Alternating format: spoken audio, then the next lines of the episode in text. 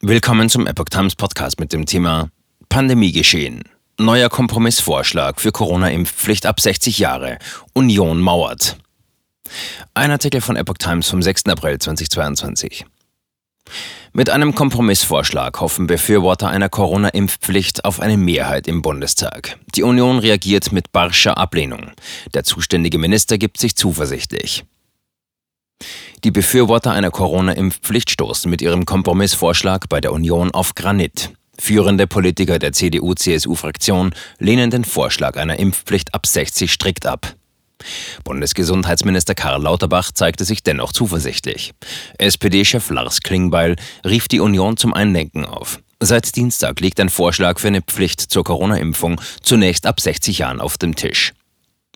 Uns eint das Ziel einer guten Vorsorge.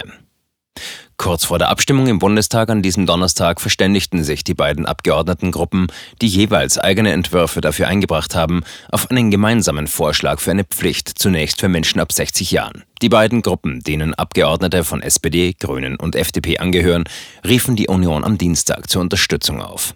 Ärger gab es aber schon über die Reihenfolge, in der im Plenum überhaupt abgestimmt werden soll. Die beiden Abgeordnetengruppen erklärten zu ihrer Verständigung, uns eint das Ziel einer guten Vorsorge durch eine möglichst hohe Grundimmunität aller Erwachsenen für den Herbst, denn so können wir eine Überforderung des Gesundheitssystems verhindern. An erster Stelle stünden Beratung und Überzeugung bisher ungeimpfter Menschen. Zugleich solle eine Impfnachweispflicht für alle Menschen ab dem Alter von 60 Jahren festgelegt werden, also der besonders gefährdeten Bevölkerungsgruppe für schwere Corona-Verläufe. Diese Pflicht muss demnach ab Oktober erfüllt sein. Sie kann aber im Juni per Bundestagsbeschluss ausgesetzt werden, falls die Impfrate ausreichend gesteigert werden konnte. Im Herbst soll der Bundestag angesichts der dann vorherrschenden Erkenntnisse und potenzieller Virusvarianten zudem entscheiden, ob zusätzlich die Aktivierung der Impfnachweispflicht für Altersgruppen ab 18 Jahren greifen soll. Vorschlag von Damen und Wiese. Konkret handelt es sich zum einen um die Gruppe um SPD-Fraktionsvize Dirk Wiese und den grünen Gesundheitsexperten Janosch Stamen, die zunächst eine Impfpflicht ab 18 Jahren angestrebt hatte. Sie legte ab Montag schon einen Kompromiss für eine Pflicht ab 50 mit Option auf eine Ausweitung auf alle Erwachsenen vor. Die zweite Gruppe um den FDP-Gesundheitspolitiker Andrew Ullmann hatte eine Beratungspflicht vorgeschlagen und dann eine mögliche Impfpflicht ab 50 Jahren.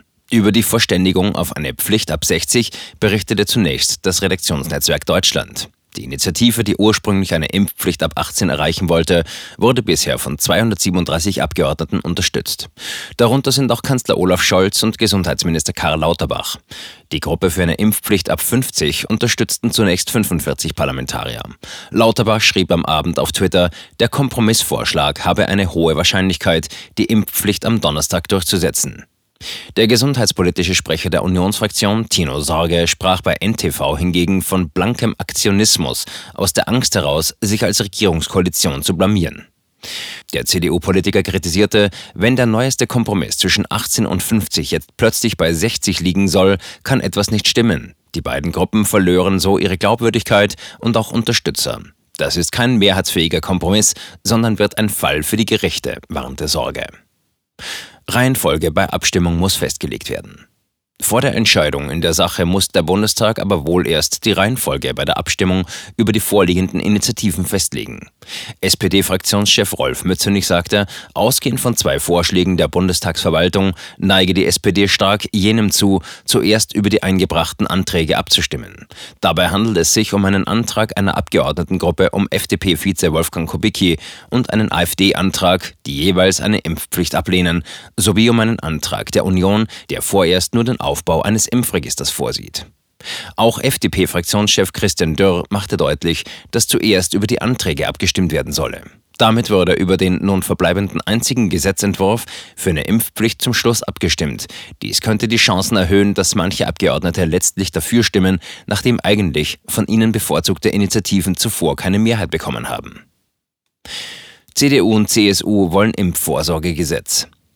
Von der Union kamen scharfe Proteste gegen ein solches Verfahren.